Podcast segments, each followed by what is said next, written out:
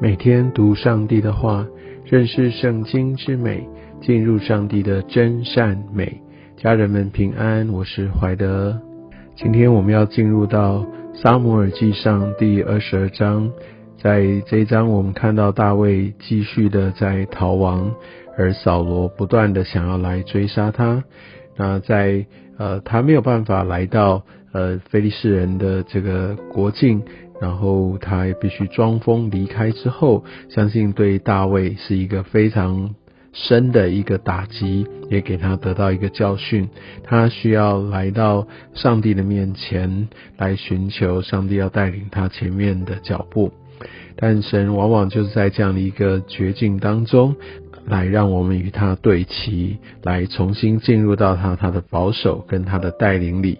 也许在当下我们并不知道，其实这有一点点像，呃，好像在投资，好，当那个最低点已经过了，我们都是事后才知道。也许大卫觉得，呃，他好像几乎是无处可去，甚至流落到要逃到山洞里面，到亚杜兰洞，但这却是上帝要赢回他的开始。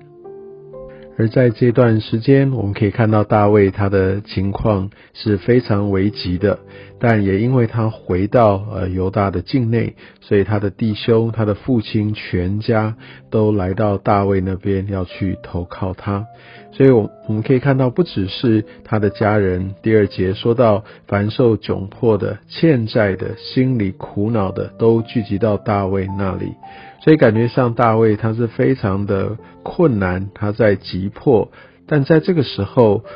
还有很多人需要他的帮助去投靠他。所以，也许我们的状况并不好。也许我们正在很大的危难当中，甚至是在一些呃危机里面，但上帝依然会让我们看到一些他要透过我们所帮助、所保护的人。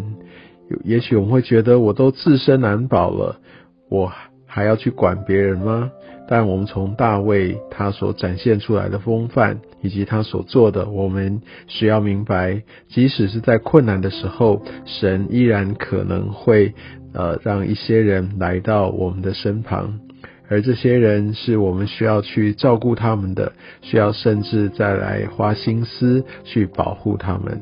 而我们可以看到这群人，他们在这样的野地，在山洞里，他们所需要的一切的食物，所需要的一切，好有四百人之多。大卫当然也有一部分的责任要来帮助他们，当然他要来带领。所以，好像大卫也让我们知道，我们如果状况并不是太好，并不是处于宽裕的时候，感觉没有太多的能力。这并不成为我没有办法继续给予的这样的一个理由跟借口。神呼召我们要按着他的心意而行，而大卫回到神的心意当中，而他也顺服神的带领，也要来带领这一群感觉也是好像是在逃亡中无处可去的一群人。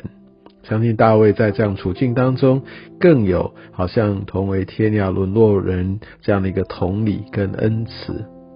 而在这逃亡的过程当中，相信他也非常的一个孝顺哦。我们可以看到，呃，在这个经文里面，哈，他把他的呃整个的富家放在摩押王那里，就不用跟他在山洞的那个区域这样呃东躲西藏，所以他真的是一个孝顺的人。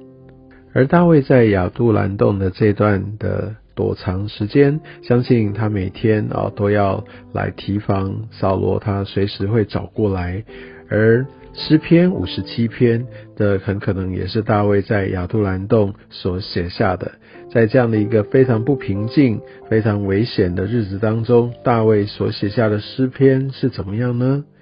当我们可以翻到诗篇五十七篇，稍微来体会一下大卫他是怎么样来看待他的处境。这边一开始说：“神啊，求你怜悯我，因为我的心投靠你，我要投靠在你翅膀的印下，等到灾害过去。”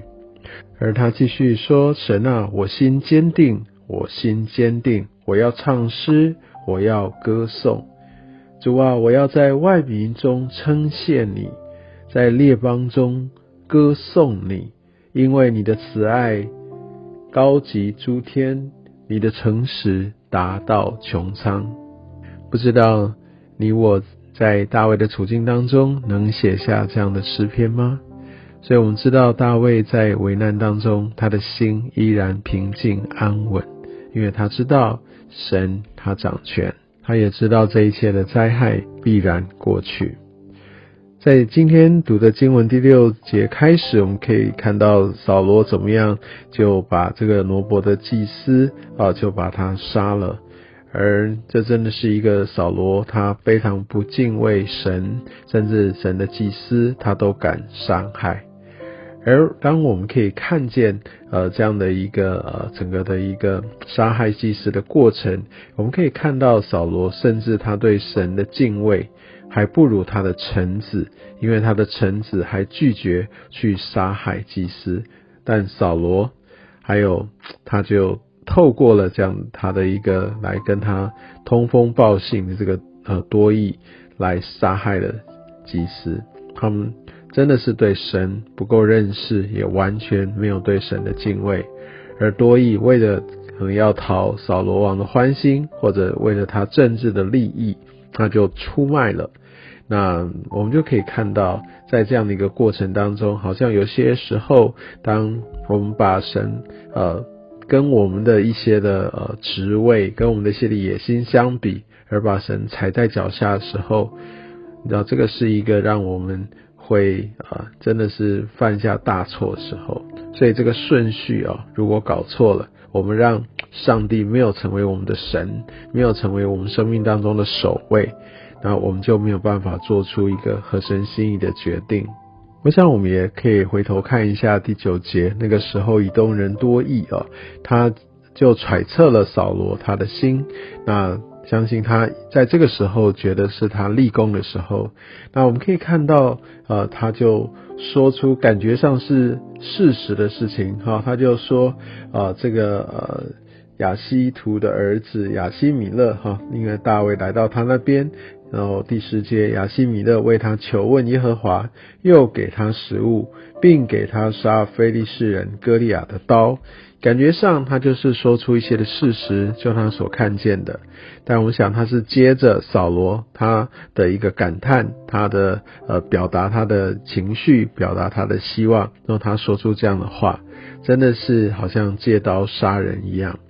你知道，有些时候这些的话语啊，其实是呃都非常非常的有杀伤力，而这些感觉上是平铺直叙的一个事实的叙述，却。呃，好像就挑起或甚至导引有一些的呃一个一个联想，就好像这个祭司他们是跟着大卫要结盟来反叛扫罗王，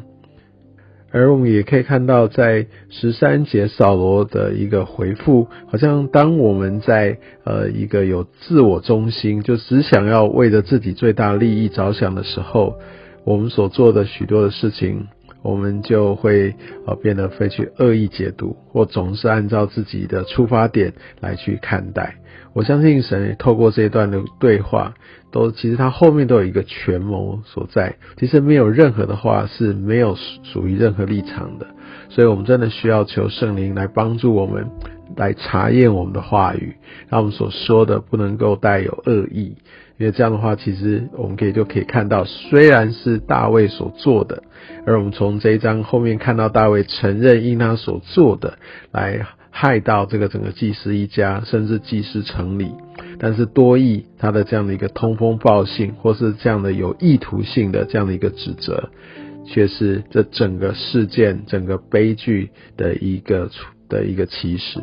最后我们可以看到，在大卫哈，他对亚比亚他啊来来声明，他来宣誓，他一定会保护他们到底。我们可以看到大卫的义气，以及大卫为着他之前所犯的这样的一个说谎的错，他愿意负起全责，愿意为他所犯的错，愿意付上代价来弥补。所以我想，这个大卫他真的是勇于认错的人，而他也愿意来承担，甚至有一些的呃代价，他需要来付出，他也不会规避责任。我想在今天的经文当中，有非常多值得我们来思考、面对、提醒我们自己的。愿神的话语成为你我的帮助。